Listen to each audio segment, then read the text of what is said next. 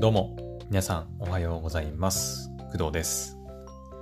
5月24日の、えー本日は火曜日ですね。はい、朝の5時41分でございます。はい。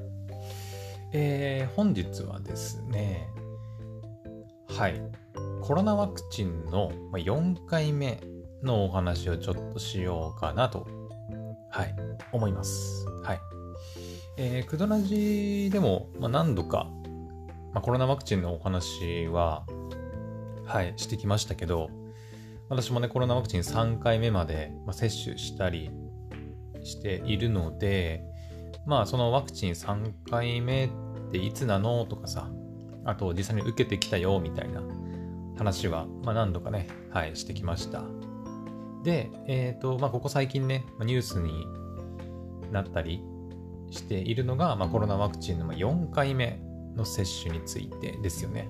うん。で、私もね、あのーちらっとだけニュースで、まあ、4回目が始まったよっていうのをまあ聞いただけで、あの実際まあいつ頃始まるのかなとか、果たしてまあ受けられ、受けられるというか、ね、まあいね、私は受けるべきなのかみたいな部分はちょっと全然ね、考えてないんですけど、うん。っていうのを、まあちょっとね、今日は、まあ厚生労働省のね、まあ、サイトとか、あのー資料なんかを見ながらね、ちょっとお話ししていけたらなと思っております。はい。えーとですね、あ、そうだ、一応ね、まあ大前提として言っておくんですが、私はまあ、別に医療関係者でも、あのーなんていうの？まあ年齢もね、28ですので、まあ、最優先で受けるほどではないのかなとは思いますし、うん。まあ、今回話す内容も、その、専門的な知見からみたいな、そういうものではないので、はい。あくまで参考程度にっていう感じですね。はい。聞いてください。えーと、じゃあ早速お話ししていくんですが、えーとね、ワクチン4回目ってね、調べると、まあ、4回目の接種のお知らせっていう、これは PDF かな ?PDF の資料、えー厚生労働省から出ている PDF の資料が、まあ、見れるんですけど、はい。えっ、と、60歳以上の方や基礎疾患を有する方へというふうに書かれておりまして、で、4回目接種のお知らせ、えー新型コロナワクチンのね、はい。で、接種費用はまあ無料で全額公費でまあ補うという形になるみたいですね。うん。で、えー接種の対象なんですが、現時点で得られている科学的知見等により、まあ、以下の方を対象として、5月の下旬をめどに4回目接種を開始いたします。5月の下旬って今ちょうどで、ちょうど今ぐらいの時期だよね。5月24だからね、今日ね。はい。で、えーっと、まあ、大前提としてあるのは、3回目のワクチン接種から5ヶ月が経過しているというところですね。うん。あのー、丸1丸2って書いてあって、まあ、60歳以上の方、もしくは18歳以上で基礎疾患を有する方、まあ、その他重症化リスクが高いと医師が認める方というふうな条件があるんですけど、えーその2つの条件を満たす前に、まずその3回目のワクチン接種から5ヶ月が経過しているかどうかっていうところが、うん、まあ、重要なのかなとは思いますけど。私はですね、えーっとね、ちょっと待って、いつだっけな、受けたの？えーっと、私はですね、iPhone にね、今 Galaxy で収録してるしてるんで、ちょっと iPhone の方で確認しますけど、iPhone の方に、えー厚生労働省のデジタル庁が出してる、ん？違う、厚生労働省のデジタル庁、違うわ。デジタル庁から出てる、えー新型コロナワクチンの接種証明書アプリがあるので、えーそれで詳細を見れば、えー3回目はいつ受けたかわかるんですけど、えっ、とですね、接種回数3回でしょ？最終接種日は3月26日。3月26日になってますね。はい。だからおそらくその辺のね、あの、くだらじの配信聞いてもらうと、多分、接種行ってきましたとか、ワクチンの接種アプリの使い方についてみたいな。そう、あの、接種証明書はね、新しく接種を受けたら、あの自動でその接種証明書が更新されるわけじゃなくて、再発行っていう形をね、取らないと、はい、回数が更新されないことになってますので、まあ、そういった話もしたりしてます。はい。そっか、3月26日。3月26日から5ヶ月経過だから、最低でも私はまず5ヶ月だから、8月 ?8 月26日以降ってことになるのかなうん。まあだからまだまだですよね。私の場合は。うん。結構最近受けたばっかっていう感じなんで、はい。だから、だから今回の話で言うと、4回目の接種は私はまだまだ先ということになります。はい。で、まあ、さっき言った丸1と丸2の条件。まあ、丸1は60歳以上の方っていうね、まあ、年齢の条件なんで、私は全然満たされないんですけど、うん。あのー、まあ、私はまだ30もいってない。まあ、半分もね、60の半分すらいってない年齢なんで、はい、あれですけど、まあ、問題は丸2の方ね、えー、18歳以上で基礎疾患を有する方、その他重症化リスクが高いと医師が認める方、ま、こちらの方に該当するんじゃないかなと思います。はい。で、丸2に該当するか否かについては、まあ、基礎疾患等で医療機関を受診しておられる方や、事前に相談できる医療機関をお持ちの方は、その医療機関の医師にご相談ください。えー、事前に相談できる医療機関をお持ちでない方は、接種解除の予約、予診の際にご相談ください。なお、接種券の配布方法は、お住まいの自治体からの情報発信をご確認くださいと。うんうん。まあ、だから、あのーくだらじでね、まあ、何度も言ってますけど、私はね、潰瘍性大腸炎の治療を今、現在進行形で受けている状態にあって、で、最近ね、その、強化治療、追加治療っていう手法というか、治療を始めて、えー、っと、えー、ヒュミラか。ヒュミラっていう名前の、まあ、皮下注射。うん。1本ね、2万円くらいするらしいんだけど うん。を、えー、っと、まあ、先週かな？先週？かな？うん、くらいから、まあ、打ち始めて、うん。で、また来週病院に行ってくるんですけど、っていう形になってるので、まあそうですね。まあ18歳以上で基礎疾患を有する方に該当しますよね。はい。まあ重症化リスクが高いかと言われるとちょっとわかんないけど、うーん。まあ、この前さ、そのヒュミラーの話をしたときに、ウィキペディアを見て、見て、いろいろね、副作用がどうとかっていう話もしたんだけど、えー、ヒュミラーとか、まあ、ゼリアンツの時もそうだったかな。その、なんだっけな、TNF-α なんとかかんとかってやつ。うん、あれってなんかその、えー、免疫をね、下げる、なんか副作用、副作用っていうか、まあその免疫を下げることによって、まあ、なんていうのかな。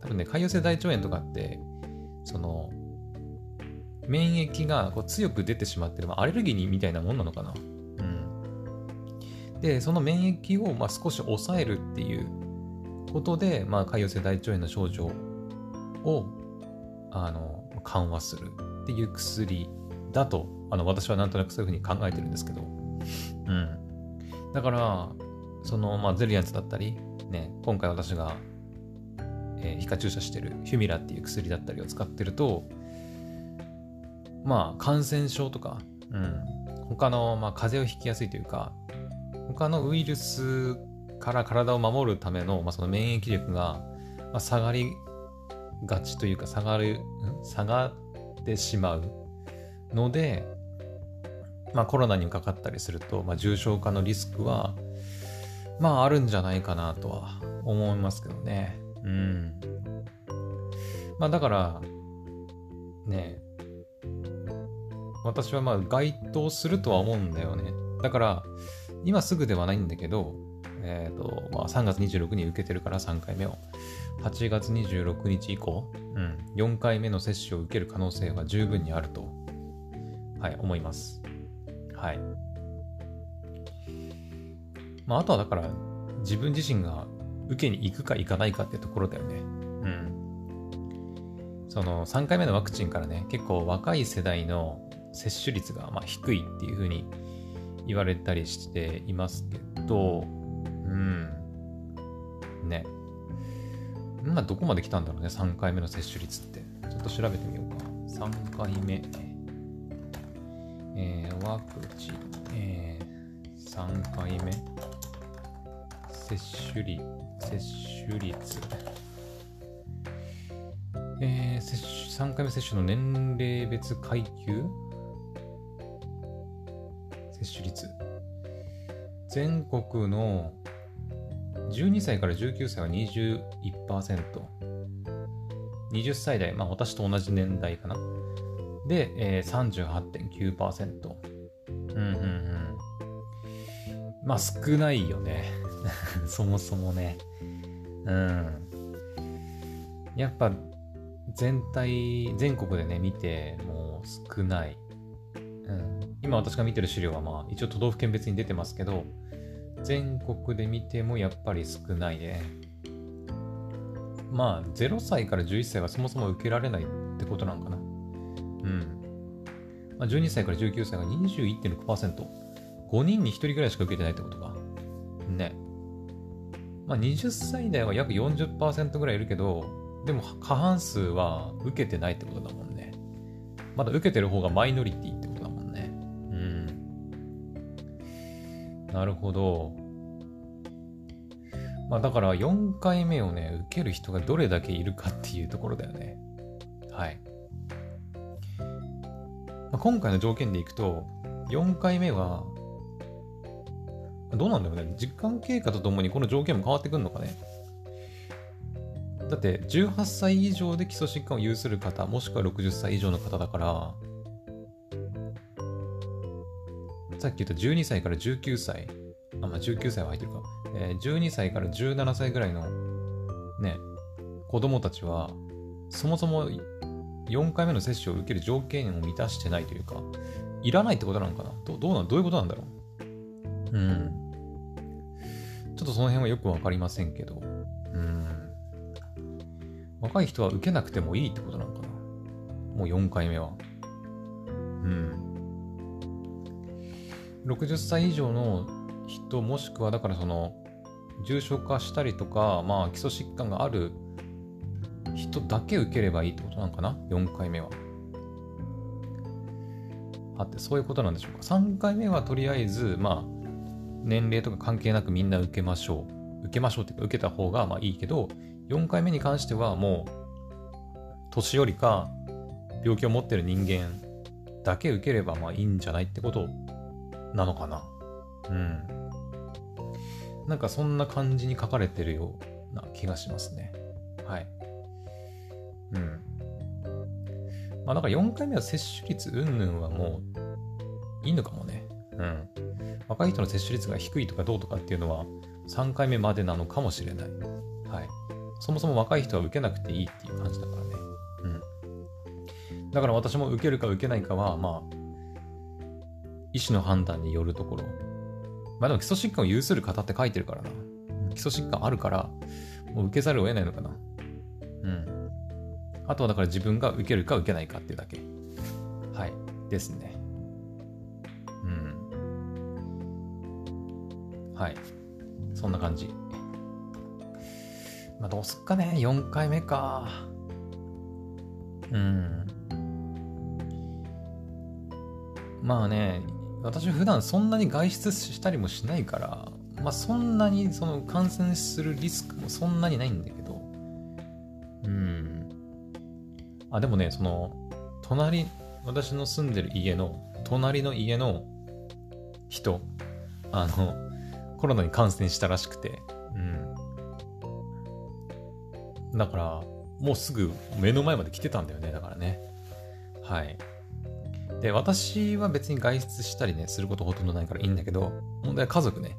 家族はまあその、買い物したりとかさ、ね、外に出かけて行ったりとか、まあ仕事でね、外出したりとか、やってるんで、まあその家族を経由して感染するリスクっていうのはやっぱあるかなとは思うけどね。うん。私の家族で言うと、えー、っと、そうだね。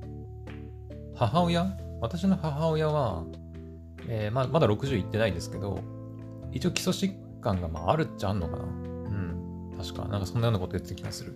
だから、私の母親は、まあ、うんとワクチンの接種の条件を満たしているのかな。4回目の。うん。だから私も満たすし、母親も満たす。妹はね、多分満たしてないと思う。うん。あの、まあ、60歳以上でもないないし、で、基礎疾患多分ないと思うんだよね。うん。健康体だと思うんで、妹はね。はい。だから、そうだね。母と私だけかな。とりあえず4回目を受ける条件を満たしてるのはね。うん。母はなんか受けに行くみたいなこと言ってましたけどね。はい。まあ、ただまだ、うん、3、5ヶ月は経過してないからね。まあ、まだまだ先だとは思いますけど。うん。はい。まあ、4回目受けるか受けないかは、どうしようかなって感じですよね。そう。受けたら受けたでね、受けたその日、その日とその次の日ぐらいね、もうぐったりだからさ。1日2日潰れちゃうんだよね。うん。はい。えー、で、使用するワクチンは、1回目とか3回目に接種したワクチンの種類にかかわらず、えー、ファイザー社製またはモデルナ社製のワクチンを使用すると。うん。えー、効果、えー、海外の研究では3回目接種から4ヶ月以上経過経過した60歳以上の方にファイザー社製ワクチンを4回目接種した場合、オミクロン株の流行期において、接種後 6, 6週間経過しても重症化予防効果が低下せず維持されたと報告されている。うん。まあ、4回目接種した方が重症化のリスクが低いってことかな。まあ、そりゃそうだろうね。だからワクチン受けるんだもんね。うん。あと、安全性ね。副反応について。18歳以上の接種後21日目までに現れた症状。えー、ファイザー社、モデルナ社。これ共通かな ?50% 以上が出てるのが、えー、じ、なんていうのこれ陣痛かな？ジンジンする痛みってことかな？うん。あとは、10%から50%の人が出てるのが倦怠感、筋肉痛、頭痛、高高血かな？主張？膨張？なんだろう？うん、とか、あとは関節痛とか37.5度以上の発熱、リンパ節の出張かな後半発火、知覚障害、アレルギー反応。うんうん。なるほどね。まあ、そういう副反応はまあ出るよということかな。うん。予防接種健康被害救済制度。予防接種では健康被害、病気になったり障害が残ったりすることが起こることがあります。極めて稀ではあるものの、なくすことができないことから救済制度が設けられている。申請に必要となる手続きなどについては、住民票がある市民市町村にご相談ください。うんうんうん。まあ、だからワクチン受けてなんかね、重大な病気になったり、障害が残ったりしたら、まあ、そういうのを救済してくれる制度もあるよってことか。あとはまあマスクしたり、まあ、手指消毒とか、まあ、気をつけてねっていうことが書いてあります。はい。まあでもなんかニュース見てると、なんか条件を満たせば、その、ね、マスクしなくてもいいみたいなこともね、ちらほら聞いてはいるんだけど、うん。どうなんだろうね。わかんない。うーん、なんか、さあ、もうよくわかんないんだよな。もう慣れてきてるのもあるけど。うん。果たしてこのワクチンも一体どこまで受け続けなきゃいけないのかっていうところでもあるよね。うん。なんか、4回目始まったけど、もしかして5回目、6回目とかもあんのかなっていうね。はい。一体どこまで受け続ければ、あの、このコロナとの、なんていうの？い、いたちごっこっていうのかな？言葉合ってる？ちょっと待って。いたちごっこって合ってるかな？いたちごっこ。いたちごっこ、ネズミごっこ。拉致が開かずキリがない。まあ、いたちごっこか。うん。ね、本当にコロナとのいたちごっこだよね。もうさ。ね。ワクチンはどんどん回数重ねていくけど、どんどん新しいなんとか株が出てきたりとかしてさ。うん。わかんない、私も。まあ、とりあえずね、あのー、まあ、条件を満たすんであれば受けに行こうかなとは思ってるけど、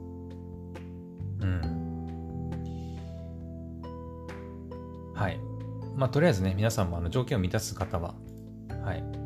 3回目のワクチン接種から5ヶ月経過してて、えかつ60歳以上、もしくは18歳以上で私みたいに基礎疾患があったり、まあ、重症化リスクが高いっていうふうに医師が病院の先生にね、言われた方は、まあ、4回目受けられるということみたいです。はい。私は3月26日に3回目に、3回目受けてるんで、えー、受けるとしたら、まあ、8月26日。うん。まあ、ちょうど私、夏休みの時期かな。うん。まあ、だから、うん。夏休みね、暇してるんで、まあ、ワクチン受けに行ってもいいかなとは思うけどね。うん。はい。まあ、特に何も用事がないので、まあ、1日2日ね、夏休みバパタンって倒れてても、まあ、なんとかなるんで、まあ、夏休み中に受けられるんであれば受けに行こうかなとは思ってます。はい。って感じですね。はい。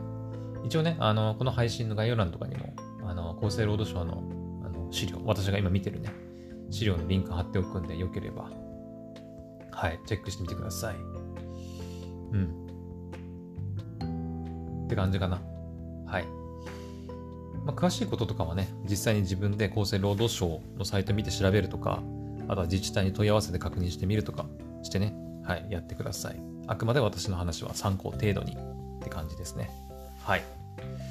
というわけで、えー、今回は、えー、新型コロナワクチンの4回目接種について、はい。まあ、いつ頃受けられるのかなとか、果たして受けられる受けられ受けられる条件は何なのかなとか、受けるべきなのかなみたいなことについてちょっとね、雑談みたいな感じでお話ししてみましたけど。うん。はい。